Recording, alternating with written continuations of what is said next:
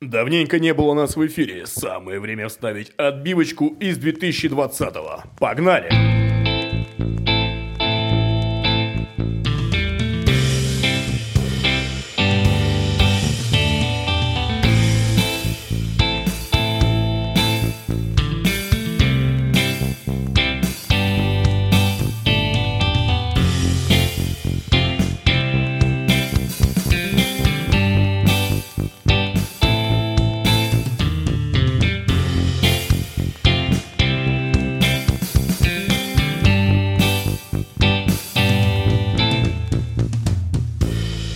Ну что, дорогие друзья, всем привет, доброго времени суток, это наша любимая фраза, которую мы так все любим и обожаем.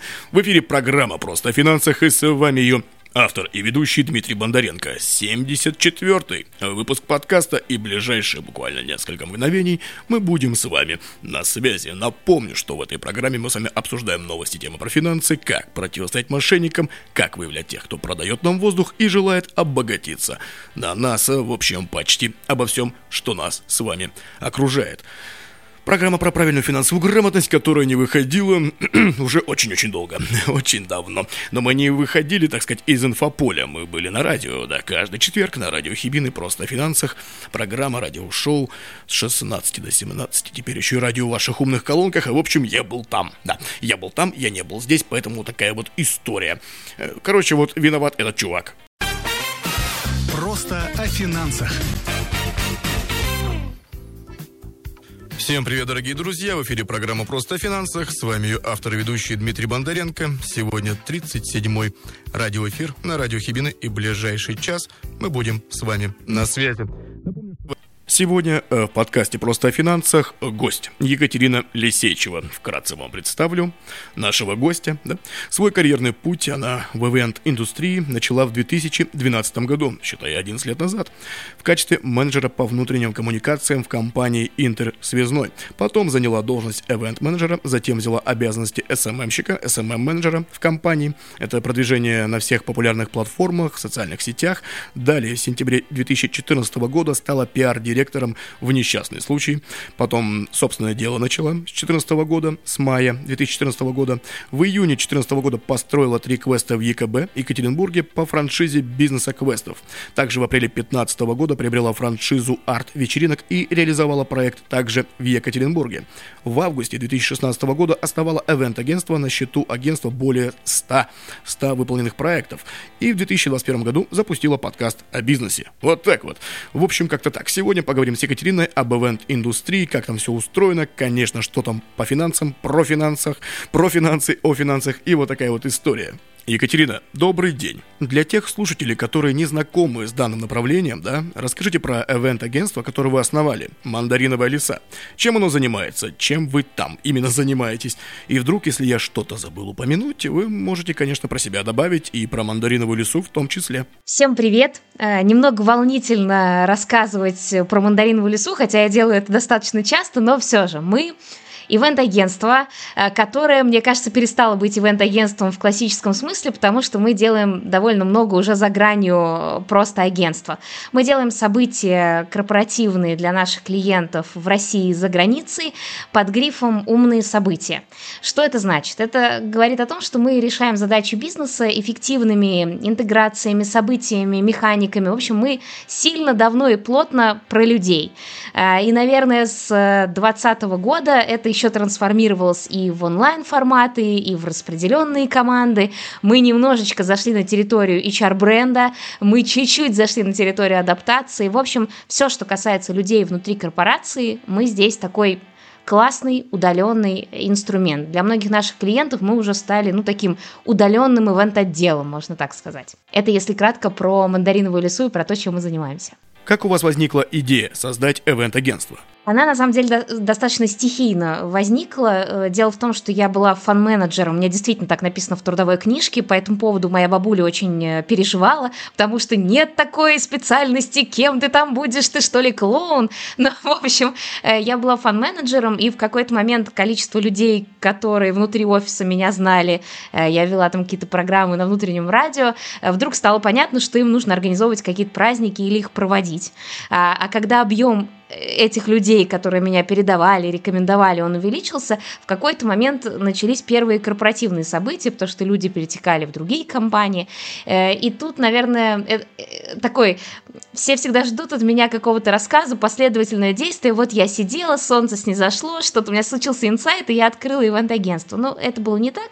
Это скорее было от объема, что вдруг приходит корпоративный клиент и говорит, Кать, супер, хочу с тобой работать, но у тебя только ИП, а мы не можем с ИПшниками работать. А что нужно? А нужно, чтобы была компания. И ты такой, ага, понятно. То есть придется, придется создавать ивент-агентство. То есть, на самом деле, появление агентства, оно во многом определило, э, скажем, и движение, и развитие агентства дальше. Потому что все, что появляется новое, новые продукты, новые решения, э, спасительные интеграции в ковидный период, это все связано с запросом клиента. Я абсолютно такой предприниматель, который отвечающий, э, в том смысле, что есть э, какой-то импульс со стороны клиента, им что-то нужно, я просто говорю, а, окей, я знаю, как это сделать. Если не знаю, дайте мне немного времени, я разберусь. Ну, собственно, вот, вот как-то так появилась мандариновая леса, и она продолжает расти, следуя этому же принципу. То есть крупный бизнес движется вперед, а малый бизнес в лице мандариновой лесы точно знает, какие задачки внутри про людей мы можем помочь закрыть, и вот так мы развиваемся и растем. Я думаю, что поначалу явно было трудно. Ну, как минимум, непросто. А что было самым сложным в начале вашего пути? Где добывали деньги? Где их добывали? Как раскручивались? Самым сложным было понять, что э, просто создавать праздники для людей это не то, что называется бизнесом. Э, сложно было понять, что когда ты все делаешь сам, это все еще не бизнес, это такая самозанятость. Трудно было перейти из состояния, когда ты один, и вот со мной двое друзей, которые вроде как тоже соображают в ивентах, и я их взяла с собой, в состояние компании, которая считает э, пинельку, которая считает доходы-расходы, которая э, все записывает, все ведет, каждую каждую копейку учитывает. Э, следующий раунд, ага, нам нужно это делать еще в валюте, да не в одной. И, в общем, э, вот это было сложно. Каждый раз позволить себе подумать о том, что э, чтобы вырасти дальше, нужно признать, вообще легализовать некоторую возможность вот этого роста. Потому что было долгое время ощущение, и это жестко как-то вот ломало внутри. Опять же, я часто говорю, что я дикий предприниматель. Э, я не училась этому, это просто произошло вот как-то органически. Соответственно, как правильно, как учит MBA, как э, учит большое количество книг, это как-то заходило в меня впоследствии, но на старте все было весьма вот, мне кажется, будет работать так. Я протестирую, попробую, не получилось, беру следующее. Во взрослом мире сейчас, э, ну и всегда это называлось тестирование гипотез и прочее, но для меня это называлось, а, да, так, вот это мы еще не пробовали, попробуем. Ну и, собственно, трудно было вот на этом стыке, потому что казалось, что э, ты такой вот э, уже в выросшем костюмчике, и тебе нужно этот костюмчик сменить, чтобы он как-то хорошо сидел, но ты все еще ходишь в этих коротких шортиках, в непонятном пиджачке, который тебе уже не по плечам, ты не можешь позволить себе взять другой костюм, который тебе уже по размеру, потому что бизнес уже не микро, он уже, окей, малый, и у него другие обороты, другие потребности, и, в общем, вот, вот это было самое трудное. И до сих пор, вот мы сейчас находимся в стадии, когда нужно сделать следующий шаг. То есть в моей команде сейчас 16 э, человек, и я понимаю, что ну, нам, нам нужно выходить на следующий раунд, нам нужно выходить на следующую э, точку роста. И я вот сейчас снова в этом костюмчике, который уже не сходится на мне, э, но нужно легализовать это право шагнуть дальше. То есть трудности на самом деле, они как будто бы, ну, для меня цикличны. Возможно, это вот как раз э, специфика такого предпринимателя, как я, то есть который растет достаточно осторожно, либо под влиянием обстоятельств. А где добывали деньги на развитие бизнеса? Откуда был стартовый капитал? Вообще откуда все это взялось? Тут забавная история. Э, на старте ивент-агентства э, я привлекала инвестора. Спойлер, зря. Ну, как бы, мне кажется, что это было весьма сейчас уже бесполезно, но тогда в этом определенный был э, плюс, потому что это позволило сделать классный, дорогущий сайт. Э, нужно ли было его делать таким, или можно было быстро склепать на тильде, я не знаю, но сайт достаточно быстро помог конвертировать э, лиды в э, клиентов, и сначала какие-то запросы в лиды. А, здесь добавлю добавлю примечание от подкаста «Просто о финансах». Лиды в маркетинге – это потенциальные клиенты, которые заинтересовались продуктом и оставили свои контакты. При этом лиды бывают разные. Кто-то готов приобрести товар или воспользоваться услугой прямо сейчас, а кто-то только начал изучать рынок и сравнивать предложения. Ну, то есть был привлечен инвестор, но на самом деле эти деньги отбились уже в первый месяц, потому что все-таки ивент-бизнес это не тот бизнес, где нужны вложения. То есть ты можешь стартовать реально с нулем в кармане, и это окей. То есть этот бизнес это позволяет делать. А, это, это была первая история, а вторая, ну, все-таки у меня был вот этот плавный переход из, точнее, он был параллельным таким, найм и события, плюс я строила квесты, делала арт-вечеринки. То есть круг людей вокруг меня, которые как-то так или иначе, у них есть потребность в организованном досуге и в развлечении, то, в чем я разбираюсь, и то, что я умею делать, это как-то вот постепенно сращивалось. То есть моя задача была увеличить количество этих контактов и увеличить количество проектов.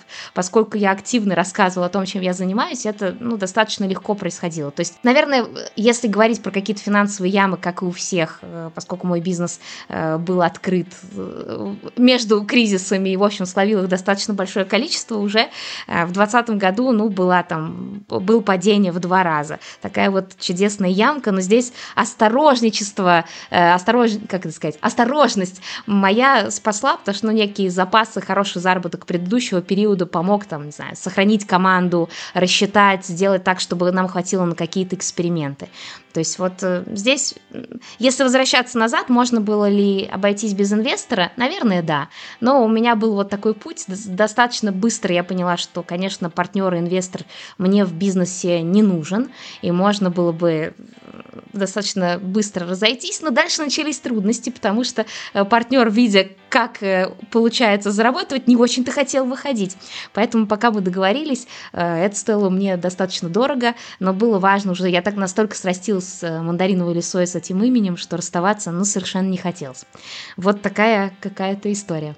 Екатерина, а какие типы мероприятий вы предлагаете вообще? И в каких регионах России вы оказываете свои услуги? Или, может быть, даже за пределами нашей страны вы это делаете? Начну с ответа на последнюю часть вопроса. Мы сейчас, э, я могу с гордостью сказать, что мы работаем, стараемся работать по всему миру, э, туда, куда с российским паспортом мы можем попасть и сделать там события. То есть сейчас это и Кипр, и Турция, и Армения, и Казахстан, и Арабские Эмираты. В общем, мы двигаемся в эту сторону. Для нас это супер важно, это открытость миру. Э, какие типы событий? Это весь сектор корпоративных событий, который просто может быть нужен э, компании. От образовательных э, конференций, страцессий, эм, бизнес-ивентов до корпоративных выездов. Это может быть такой лагерь для взрослых, если нужно как-то стабилизировать команду, сделать так, чтобы люди пообщались пообщались, провели интересно время вместе. Это могут быть выездные события, когда, э, не знаю, там, это часть мотивационной программы, люди выполнили план, и э, компания хочет, чтобы они выехали в какое-то новое место за новыми впечатлениями, потому что именно это позволяет делать жизнь людей, с одной стороны, чуть легче, а с другой стороны, вот этот сектор восприятия, который дарит компания, расширять, расширять возможности, э, повышать лояльность тем самым. То есть на самом деле мы делаем любые события, которые направлены на счастье сотрудников в каждой отдельной компании. Вот это если кратко. Э, мы не беремся за проекты, как связанные с какой-то пропагандой или с чем-то еще. То есть мы работаем с бизнесом, э, мы помогаем бизнесу расти за счет э, работы внутри с сотрудниками. То есть э, плюс, как я и говорила, ну, например, мы делаем чат-ботов для адаптации. Это мы начали делать в 2020 году, потому что сектор HR всегда был интересен, и тут мы поняли, что мы можем на это влиять, мы можем добавить событийность и вот эту связку, сценарий, который есть в ивенте, добавить это внутрь, например, процесса адаптации. То есть разнообразить его, а, добавить туда геймификацию, чтобы человеку было интересно проходить и обучаться. Плюс мы делаем какие-то игрушки. Например, опять же, они завязаны на то, чтобы сделать какой-то промоушен проекта. Или, э, вот из недавнего примера, мы сейчас делаем съемочный проект э, демо-дня для крупной компании. Там была задача, вот мы хотим, продуктовая команда, рассказать про то, что делается внутри компании, но сделать это не занудно. Мы хотим сделать так, чтобы было не 30% просмотров, а ну хотя бы там, не знаю, 80. Что нам нужно делать? Вот с таким запросом, условно говоря, пришел к нам клиент. А, и мы придумываем, как мы это трансформируем, что мы делаем, например, из этого сериал. А почему этот сериал интересно смотреть? А какие там есть пасхалки? А как мы людей удерживаем? И плюс ко всему, это все еще демо-день, это все еще про бизнес. Просто наша задача вот эту событийность в широком смысле – сюда интегрировать. Вот это не очень получилось кратко, но это то, что, что мы делаем, какие типы событий. Ну, прямо я смотрю, прям такой творческий подход, креативный, да, то есть под разную компанию, под каждую свой подход как клиенту. Это замечательно, замечательно, приятно удивлен. Екатерина, а давайте представим, мне вот интересно, как происходит работа с клиентами. Вот я клиент, да, человек, пришел. Мне необходимо провести мероприятие, но я в этом вообще ничего не соображаю, ничего не знаю. Как все происходит? Что мне делать? Делать, куда звонить, куда писать? И куда бежать. Ну давайте я расскажу, как если бы вы были нашим потенциальным клиентом, а мы внутри считаем, что если вы заметили мандариновую лесу и к нам пришли, значит вы базово наш клиент. А, с самого начала вы попадаете в руки менеджера заботы о клиентах. А, это, как правило, телефонный звонок, где выясняется такой базовый бриф происходит, что вам нужно, какая у вас потребность, какие это даты, что сейчас на повестке дня. Дальше мы перерабатываем этот бриф внутри, смотрим вообще про компанию, изучаем и выходим на Zoom-звонок, э, в котором сейчас, исходя из наших последних изменений, я как основатель компании тоже принимаю участие вместе с менеджером заботы о клиентах. Моя задача сделать такой глубокий бриф, прокопать максимально, какая э, основная цель, какая скрытая мотивация, что нужно, что болит. И иногда э, на этих встречах мы трансформируем бриф, ну, процентов на 60, вот если скажу, то не совру, потому что люди приходят с таким верхнеуровневым уровневым запросом, мы начинаем копаться, а оказывается, что вообще-то у нас э, увольнение сейчас, люди боятся себя проявлять, потому что они боятся, что от этой оценки их уволят, и вообще им не, не до вот э, каких-то там мотивационных вещей, лояльности и прочее. А все событие было направлено на это. То есть нам нужно немножко вернуться на шаг назад. После вот этого глубокого брифа мы буквально в течение двух часов отправляем текстовый файл, где э, просим клиента посмотреть на это вас как клиента. Смотрите, вот это то, что мы обсудили это вы согласуете этот момент, то есть, грубо говоря, это то, во что вы верите, это то, что вы говорили, это про вас. Э, как правило, здесь мы получаем «да-да, все согласовано, пожалуйста». Здесь мы уходим в работу. Как правило, в идеальном мире, э, но мы в нем не живем, конечно, было бы здорово, если у нас было бы дней, ну, хотя бы 10-14 на разработку, но такое бывает практически никогда. И здесь спасибо тем клиентам, которые приходят супер заранее, но мы берем там от 5 до 7-8 дней э, на то, чтобы подготовить коммерческое предложение. Как правило, это презентация с одной или двумя концепциями, иногда больше, это если креатив совсем пропрет э, и есть какие-то еще идеи, есть время, чтобы это прописать, и достаточно детальная смета, которая расписывает все-все-все позиции, то есть при просмотре презентации сметы у вас не возникает э, вопросов, а чего это вы тут насчитали, а почему это столько стоит, а что это вот презентации, мне непонятно. То есть наша задача после такого детального брифа брифа, где мы э, час там или 40 минут в кавычках мучили клиента вопросами, э, дать ему, ну вот, смотри, ты так здорово отвечал на вопросы, вот, э, поэтому у тебя такое клевое предложение. Это на самом деле э, очень важно. Соответственно, вы как клиент получаете предложение, в котором несколько идей, расписанных детально, то есть это четкий ответ на вопрос, что будет происходить с вашей командой, с вашим запросом, как мы решаем те задачи, которые вы обозначили в брифе, и сколько это стоит денег. Это на этот вопрос отвечает смета. Дальше, как правило, мы даем некоторое количество времени и выходим на такую встречу-защиту с вами, э, где голосом да, рассказываем какие-то идеи, сразу отвечаем на вопросы, если есть какие-то правки. Мы на эту встречу часто приглашаем и основателей, и собственников, и, э, не знаю, топ-менеджеров, тех, кто принимает решения, потому что часто клиент, который к нам обращается, это может быть линейный менеджер, а решение принимается где-то через несколько шагов. Мы просим прийти на эту встречу защиту, где мы сразу отвечаем на все вопросы. Мы здесь исходим из логики, что это всем экономит время по факту согласования.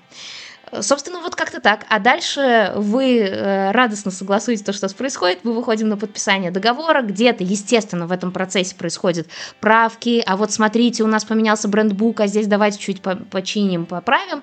Все, мы подписываем договор, идем с вами в разработку, создается чат, э, делается дорожная карта проекта, вы четко понимаете, где, в какой день вам что будут отдавать, что с вами будет происходить.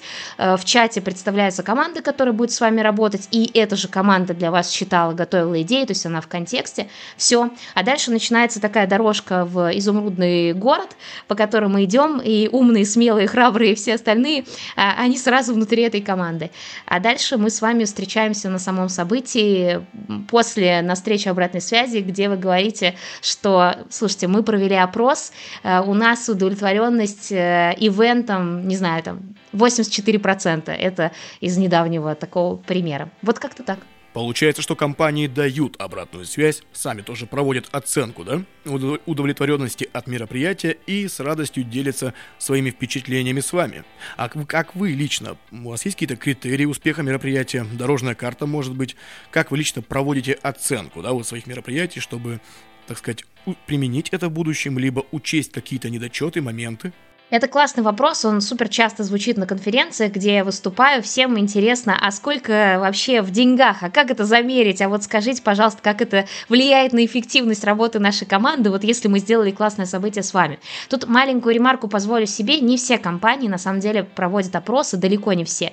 Перед событием и после мы всегда задаем этот вопрос. Если компания никогда этого не делала, например, они только-только формируют корпоративную культуру, HR-бренд, э, мы даем какие-то шаблоны, которые они могут адаптировать под себя, потому что здесь э, это важный фактор, понять, из какой точки мы исходим и что получается впоследствии. Что мы делаем внутри? Во-первых, есть вот этот, знаете, магический момент, который э, фактически невозможно измерить, но я не могу про него не сказать.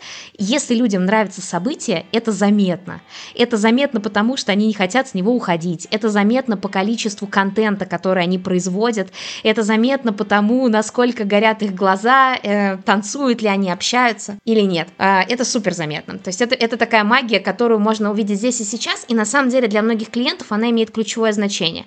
Потому что люди выходя там за пределы помещения, прощаясь со всеми, они на самом деле весьма открыто делятся. Ух, это было очень классно. Это первый такой замер эффективности. Потом э, действительно произведенный вот этот авторский органический контент, когда людям нравится, они делятся, это то, что мы можем замерить, увидеть. Это вторая история.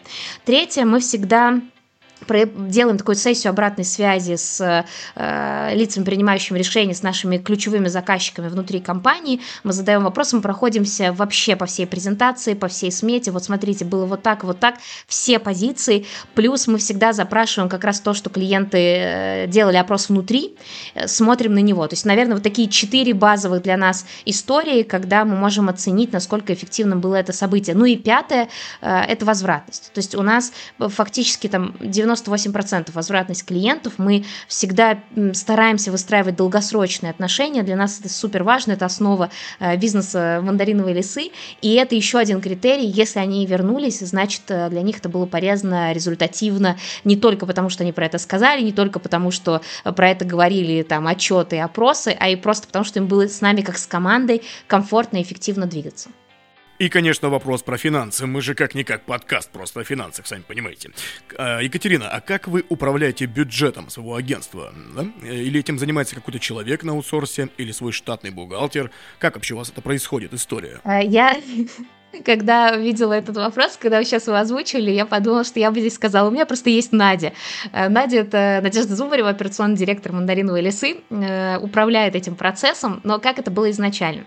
А, во-первых, э, у нас есть большие аутсорсинговые команды, с которыми мы работаем фактически с основания компании. Это аутсорсинговая бухгалтерия. Э, поскольку мы полностью белая компания, тут документальной работы у нас очень много, как, ну, я думаю, что это так и у всех.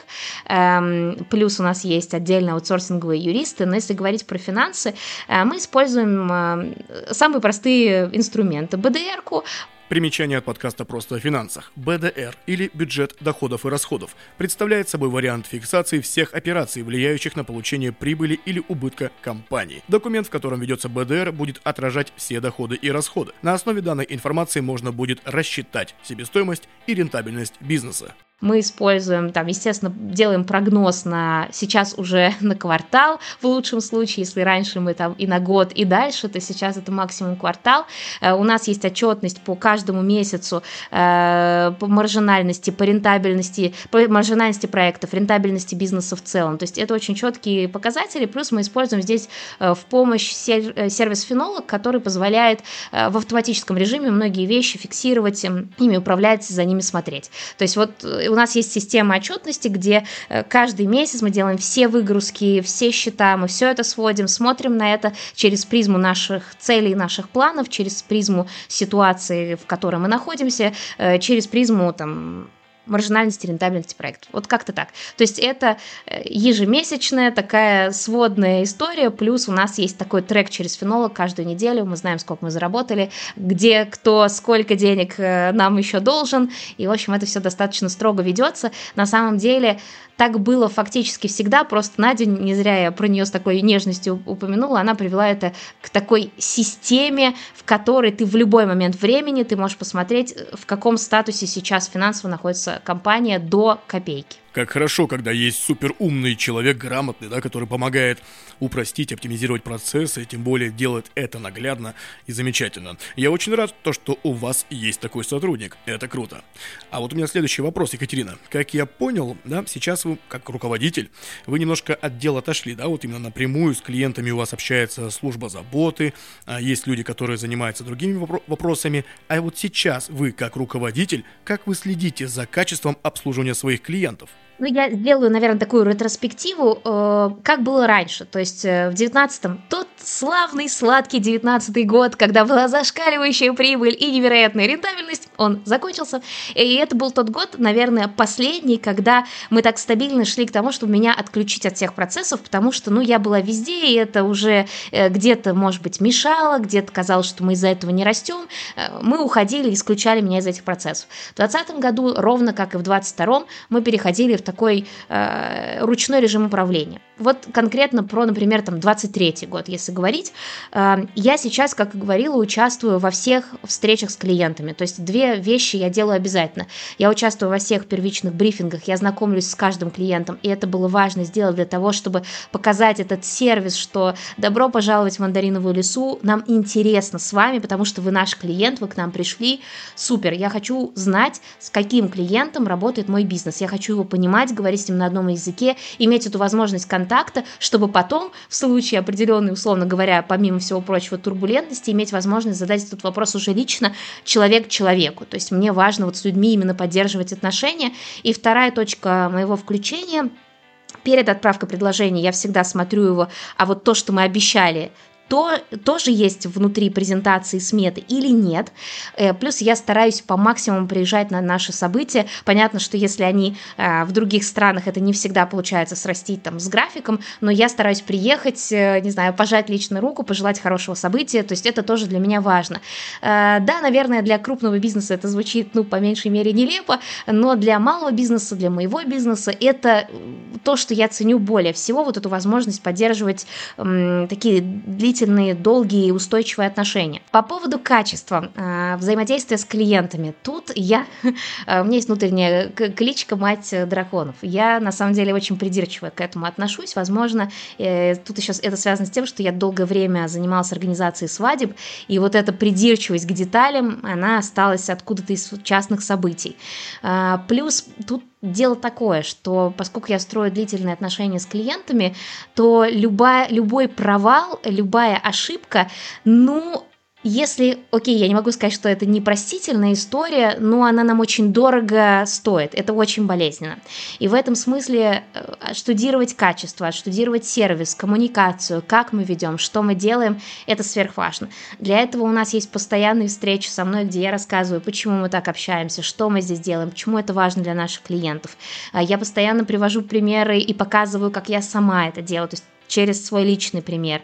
Э, опять же, все завязано на отношении. То есть я всегда говорю, окей, ты бы хотела или ты бы хотел, чтобы ты оказался в положении, как наш клиент, которому обещают отправить до 14, а ему отправляют 18 без извинения, без предупреждения, где мы его подставляем? Думаю, вряд ли. И когда ты ставишь в позицию э, «делай честно и как для себя», то э, человек вдруг такой «ага, ну да, что-то это не прикольно, так неприятно». И в этом смысле сервис тоже подтягивается. То есть я стараюсь вот эту историю показать. И тут еще есть отдельный трек, что на наших внутренних событиях, которые я делаю для команды, я их воспринимаю как своих клиентов. Я пытаюсь им показать, смотри, вот так это воспринимается, когда это высокого качества. И вот так это воспринимается, если его нет. То есть, ну, я очень, возможно, отголоски педагогического образования тут сказываются, но это влияет, это помогает, потому что сервисы качества оценивают, за ним возвращаются. Я не знаю, можно ли это как-то построить именно в ивенте, на системном уровне, на больших объемах, но пока все же здесь присутствует моя рука, мой голос, мое внимание. Екатерина, а прямо сейчас у меня возник вопрос. прямо здесь и сейчас. А почему мандариновая лиса?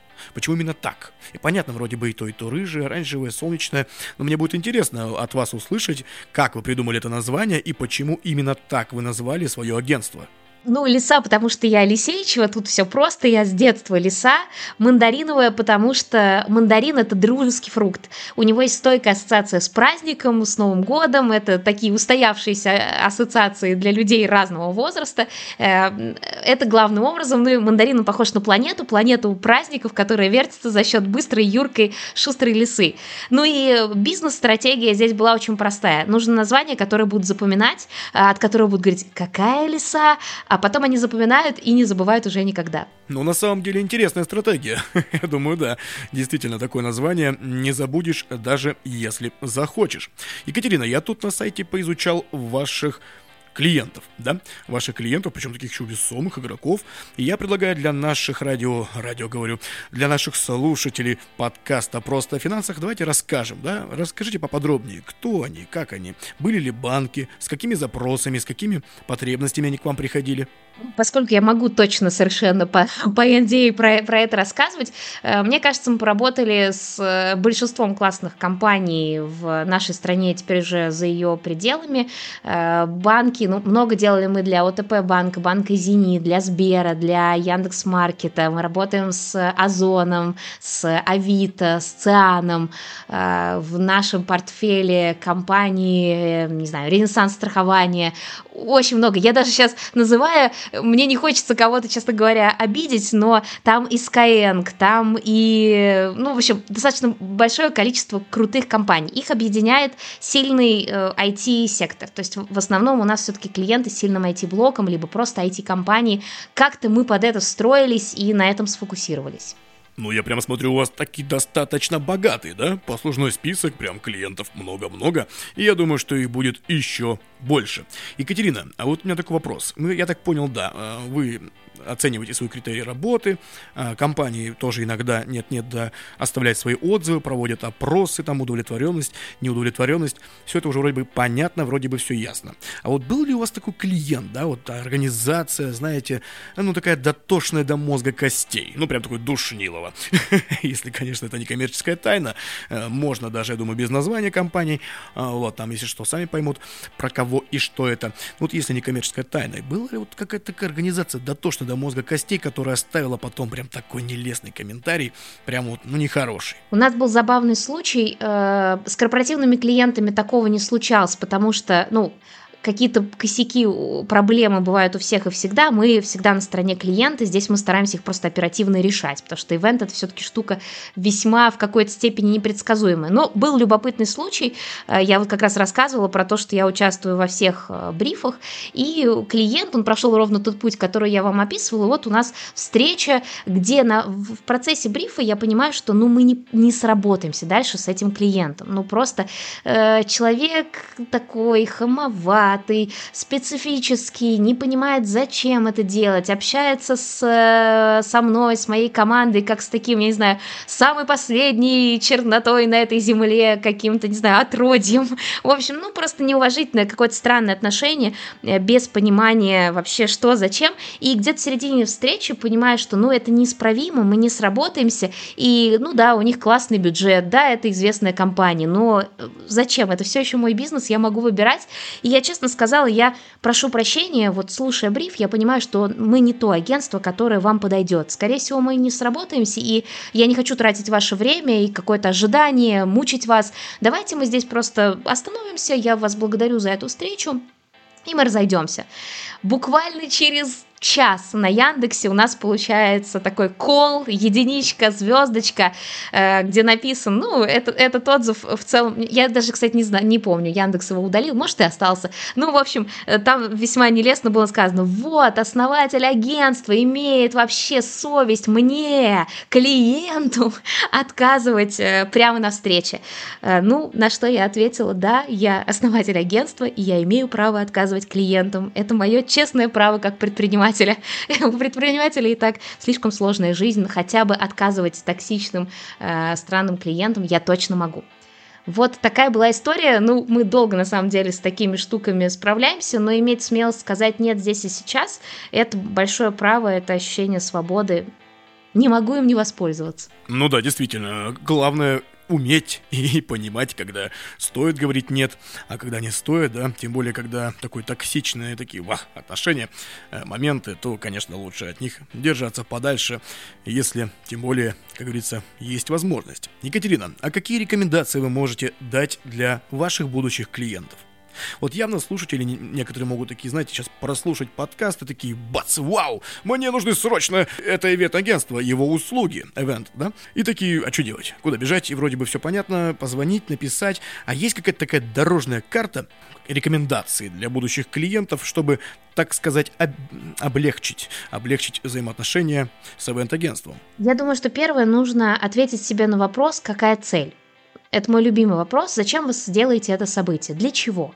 Вот если этот ответ у вас есть, здорово. Если вдруг еще нет, приходите на брифинг. Это совершенно бесплатное действие. От вас это ничего не требует, кроме времени бесценного. Мы поговорим и попробуем этот вопрос из вас вытащить и понять, что нужно. Если говорить про какое-то повышение эффективности, э, возвращаться с обратной связью. Ну, к сожалению, возвращаются не все. Э, требуют от нас, например, супер быстро что-то отправить, но потом неделями или месяцами молчат. То есть здесь четко понимать, когда вы хотите получить результат, почему именно в этот период. А, мне кажется важным сразу на берегу выгружать в нас, как э, в агентство, все тревоги, которые у вас есть. Например, вы боитесь, что э, самостоятельно не справитесь с э, промоушеном события, что мало людей придет. Может быть, у вас был какой-то негативный опыт. Агентству нужно про это знать просто для того, чтобы помочь выработать стратегию. Опять же, если у вас был негативный опыт взаимодействия с агентством. К сожалению, такое бывает. Не все наши коллеги справляются с этим на должном уровне. Здесь часто есть такая травма клиентов ивентом. Здесь нужно прийти и попробовать посмотреть на кейсы агентства и честно сказать, слушайте, у меня с вашими коллегами был негативный опыт. А как вы вот по-другому можете эту ситуацию изменить, поработать с нами? То есть немножко доверия э, тоже не помешает. Думаю, что как-то так. Мы не кусаемся, мы наоборот всегда на стороне клиента готовы провести встречи. Из недавнего к нам пришел клиент, с которым мы уже делали события, он пришел с одним запросом, а мы начали беседовать, трансформировалось, вылезло какое-то огромное количество вопросов на их стороне, и сказали, ой, а мы пошли подумать внутри. И они вернулись с совершенно другим запросом. Такое тоже бывает. Мне кажется, это супер классно, здорово э, иметь такую возможность передумать, э, чтобы сделать событие эффективным для бизнеса. Ну, как говорится, все хорошо, но плохо, когда это заканчивается, как и наш сегодняшний выпуск подкаста с Екатериной Лисейчевой, с основателем ивент-агентства «Мандариновая лиса». Друзья, напомню, что ивент-агентство – это организация, которая занимается проведением различных мероприятий, таких как корпоративы, тимбилдинг, организация конференций, пресс-конференций, онлайн-конференций, семинаров и форумов. Event-агентство – это компания, занимающаяся всеми этими коммерческими мероприятиями различного масштаба и формата для корпоративных и частных клиентов. А то у нас тут законы-то выходят. И пока вроде словарика нет, так что переводим, переводим, переводим. И в течение выпуска подкаста я делал ставочки, будь то лиды, будь то вот этот БРБ, ДРД, вот, моменты различные, в общем, комментировал, чтобы, как говорится, нашему простому обывателю было все понятно. Мы же просто о финансах, да? Вот такая история. Екатерина, спасибо вам большое за участие в подкасте. Желаю вам роста в бизнесе, чтобы было много-много-много еще больше клиентов, и чтобы было так, как задумано, и чтобы все было хорошо, и финансы только шли в гору, вверх и прибыль росла, клиенты были довольны, мероприятия были топчик, нон-стопчик и полный огонь. Спасибо вам. Всем пока. Надеюсь, вы создаете только классные, эффективные, теплые события. А если пока нет, мы можем в этом помочь. Пока. Ну что, дорогие друзья, наш подкаст, к сожалению, подходит к концу, да? Услышимся совсем скоро. В гостях была Екатерина Лисейчева. Это тот подкаст, когда, как говорится, говорил меньше я, а кто-то еще у меня в подкасте говорит. Причем, обратите внимание, про постановку речи, да, про грамотность и про всю историю, то ли дело вот, да, да, человек сам ведет подкаст. Кстати, все ссылочки оставлю в описании, на телеграм-канал, на сайт Мандариновой лисы. Вообще ссылочки все в описании. Вот, так что переходим, ознакомливаемся, изучаем, смотрим, как говорится, нет-нет, да, оно вам пригодится, поверьте мне. Такая вот история. С вами был Дмитрий Бондаренко, автор ведущий радиошоу и подкаста «Просто о финансах». Я напомню, что в этом подкасте и в программе «Просто о финансах» а мы с вами обсуждаем новости, Темы про финансы, как противостоять мошенникам, как выявлять тех, кто продает нам воздух и желает обогатиться на нас. В общем, почти все обо всем, что нас с вами окружает. Программа про правильную финансовую грамотность. В общем, все, дорогие друзья, уже в четверг, в ближайший четверг мы с вами встретимся на радиошоу «Просто о финансах» на радио Хибины. Просто скажите, Алиса, включи радио Хибины и все будет э, замурчательно. А если у вас нет умной колонки, будь то Маруся либо Алиса, просто мы есть и в интернете, ссылочка тоже в описании, интернет-трансляция есть, в приложениях есть, все нормалды. Если вы на территории Кольского полуострова в Мурманской области, то это 102,5 FM эм в вашем транзисторном радиоприемнике. ну, такая история. Ну что, дамы и господа, пришла пора прощаться, но ненадолго. Буквально вот-вот будем снова с вами на связи. Берегите себя, своих близких и свои финансы. И не забывайте проявлять осмотрительность, когда дело касается таких деликатных вопросов, как деньги и инвестиции.